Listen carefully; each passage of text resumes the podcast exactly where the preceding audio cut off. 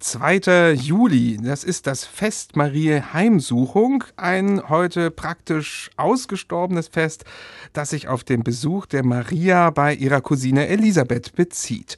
Im 18. Jahrhundert aber wurde das Fest von beiden großen Konfessionen gefeiert und Johann Sebastian Bach hat 1723 als ganz frisch im Amt befindlicher Thomaskantor in Leipzig die Kantate Herz und Mund und Tat und Leben aufgeführt.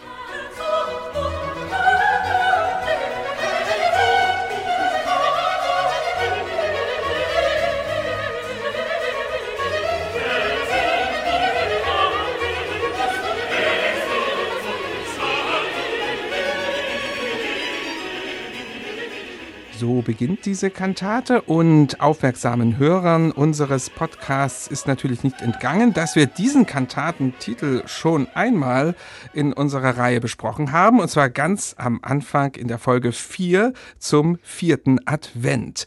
Es handelt sich also um eine Kantate, die Bach in Leipzig umgearbeitet und erweitert hat. Michael, wo und wann ist sie eigentlich original entstanden? Das ist also jetzt so eine kleine Wiederholung, die wir hier machen. Genau, also sie ist entstanden in einer ganz, ganz interessanten Lebensphase Bachs im Jahr 1716. Anfang Dezember stirbt der Kapellmeister Drese in Weimar. Bach, der Konzertmeister, macht sich sicherlich Hoffnung, dass er der neue Kapellmeister wird und deswegen geht er hin und komponiert für den zweiten, dritten und vierten Advent hintereinander weg die Kantaten, obwohl er eigentlich als Konzertmeister die Pflicht hatte, nur einmal im Monat ran zu müssen. Und es sieht so aus, als ob eben diese Kantate auf diesen vierten Advent eben Herz und Mund und Tat und Leben gewesen ist. Wir wissen jedenfalls, dass Salomo Frank, der Textdichter, eben für diesen Jahrgang die Dichtung geschrieben hat und wir haben Bachs Partitur. Also es ist praktisch Teil dieser Mission, die Bach im Dezember 1716 verfolgte jetzt dem Herzog deutlich zu machen, ich bin dran. Und deswegen hat er sich ganz schön ins Zeug gelegt. Man merkt das schon an diesem großen, riesenhaften, in herrlichen Proportionen komponierten Eingangschor.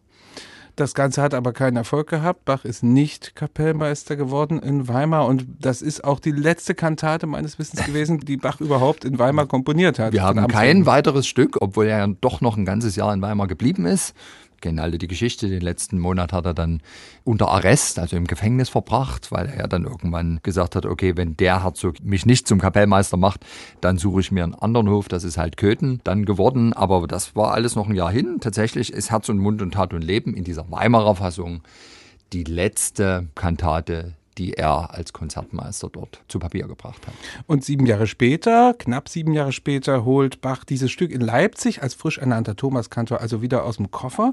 Und er führt es aber nicht eins zu eins auf, sondern auch natürlich anders gebunden. Es ist ja nicht Advent, sondern es ist jetzt der 2. Juli, Fest Heimsuchung Mariens da verändert er das Stück? Wo wird hier was verändert? Ja, also er muss verändern, das sei vorausgeschickt, denn eine Kantate für den vierten Advent war in Weimar brauchbar, in Leipzig nicht. In Leipzig war ja nach dem ersten Advent und vor dem Weihnachtsfest Tempus Clausum, also eine Art musikalische Fastenzeit ohne eben Schmuck im Gottesdienst, deswegen keine Kantaten. Und jetzt will Bach das Stück eben wieder aufführen und holt es raus aus seiner Notenbibliothek für das Fest Maria Heimsuchung und das ging schon. Der vierte Advent hat ja als Evangeliumstext das Bekennen von Johannes dem Täufer zu Jesus. Und am Marientag, da denken wir natürlich dem Bekenntnis von Maria zum eigenen Kind. Also der Lobgesang der Maria spielt immer eine große Rolle, also auf das Kind im Leibe. Und insofern musste Bach hier teilweise bei den Arien geringtextlich eingreifen. Also das Bekenntnis zu Jesus war auch schon in dieser Fassung vom vierten Advent stark vorhanden. Aber vor allem musste er jetzt es noch hinbekommen, diesen Lobgesang der Maria irgendwie hineinzuzimmern. Und da hat er jetzt keine neuen Arien komponiert, sondern er hat diese Weimarer Kantate, die sich ja wie viele dieser Kantaten auf Texte von Salomo Frank dadurch auszeichnet, dass sie keine Rezitative hat, die hat Bach jetzt in Leipzig hineingezimmert. Und in diesen Rezitativen wird im Grunde ganz gezielt diese Brücke geschlagen zum Lobgesang der Maria. Man darf davon ausgehen, dass Bach das aber nicht selbst getan hat, sondern dass es ein Librettist gemacht hat, den wir mal wieder nicht Den kennen. kennen wir nicht, aber der hat es sehr, sehr geschickt gemacht, weil er tatsächlich in diesen Rezitativtexten, ich nehme zum Beispiel den Beginn des zweiten Rezitativs, Verstockung kann Gewaltige verblenden, bis sie des höchsten Arm vom Stuhle stößt. Das ist einfach mehr oder weniger wortwörtlich der Magnificat-Text ins Deutsche übertragen.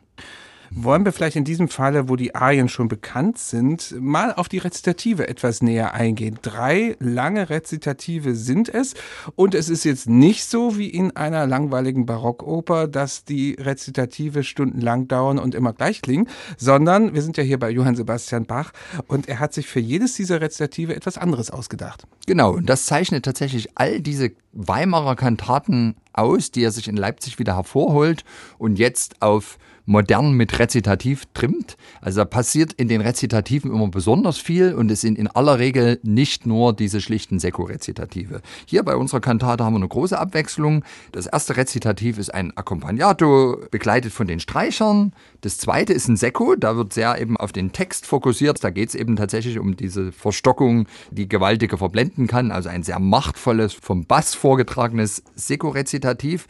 Und dann das dritte, das ist für mich so ein bisschen der Höhepunkt.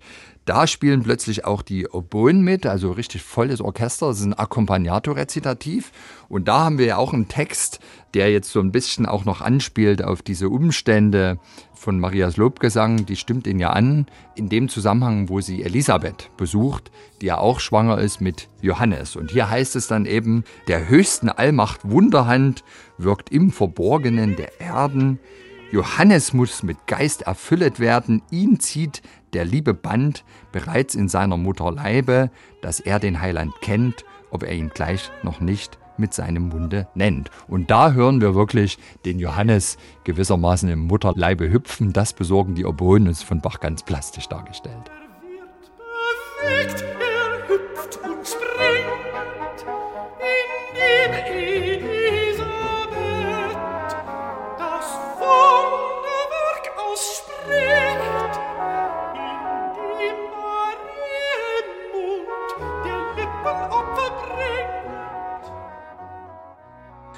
Ja, da hüpft und springt das Kind im Leib der Mutter, sehr plastisch vertont hier von Johann Sebastian Bach. Und an dieses Rezitativ schließt sich eine Bassarie an, wo Bach ja nochmal die Trompete rausholt und wo es praktisch ein richtig... Musik in der Musik ist das wieder. Ne? Also der Text lautet ja, ich will von Jesu Wundern singen und ihm der Lippen Opfer bringen. Er wird nach seiner Liebe bunt, das schwache Fleisch den irdschen Mund durch heiliges Feuer kräftig zwingen.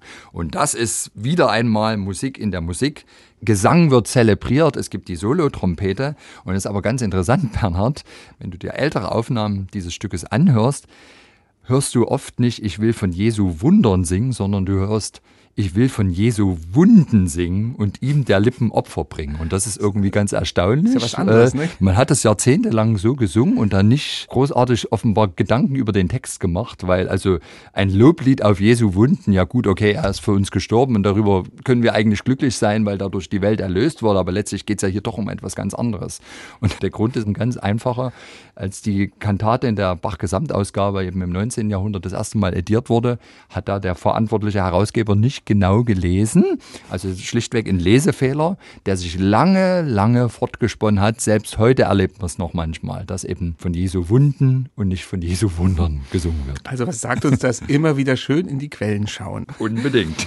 Ja, jetzt können wir über diese Kantate viel und schön sprechen. Wir müssen aber natürlich eingehen auf den berühmtesten Satz, der gleich zweimal kommt, am Ende des ersten und am Ende des zweiten Teiles und der auch ein Leipziger Zusatz von Johann Sebastian Bach ist. Die Rede ist mal wieder von einem Ohrwurm. Absolut und vielleicht einer der wirklich durchschlagendsten Ohrwürmer, die Bach äh, je komponiert hat. Also Teil 1 und Teil 2 der Kantate wird beendet von einem Choral.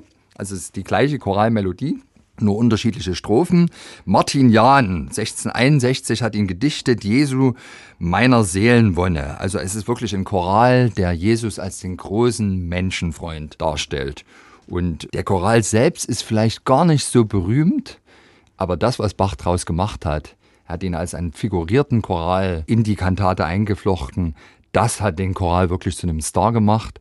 Wir alle haben diese Melodie schon mal gehört. Also Bach setzt ja voran ein Streicherritornell aus fließenden Achtelnoten, wieder wie so eine Art Perpetuum mobile.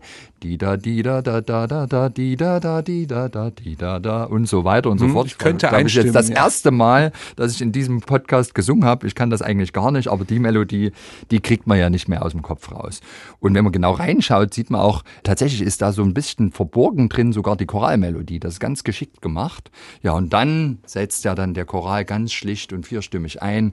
Der Text ist wunderbar. Also die eine Strophe, die den ersten Teil beendet, wohl mir, dass ich Jesum habe. Oh, wie feste halte ich ihn, dass er mir mein Herze labe, wenn ich krank und traurig bin. Jesu hab ich, der mich liebet und sich mir zu eigen giebet.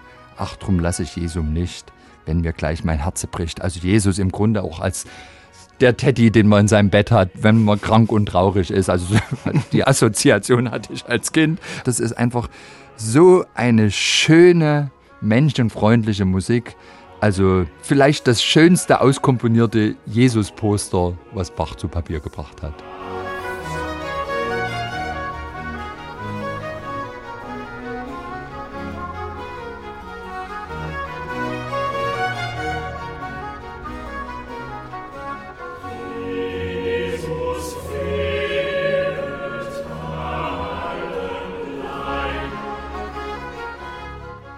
Und dass Bach hier so eine Perpetuum mobile Melodie entwickelt, um dann den Choral ganz schlicht da hineinzuflechten, ist vielleicht auch wieder ganz geschickt gedacht.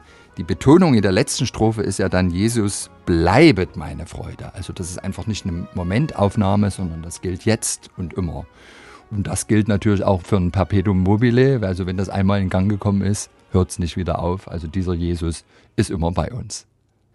Und wir hören jetzt diese Kantate Herz und Mund und Tat und Leben im Werkverzeichnis die Nummer 147 von Johann Sebastian Bach und zwar mit Brigitte Keller Sopran, Michael Chance Alt, Jan Kobo Tenor und Dietrich Henschel Bass, außerdem mit dem Monteverdi Choir und die English Baroque Soloists unter Leitung von John Elliott Gardiner.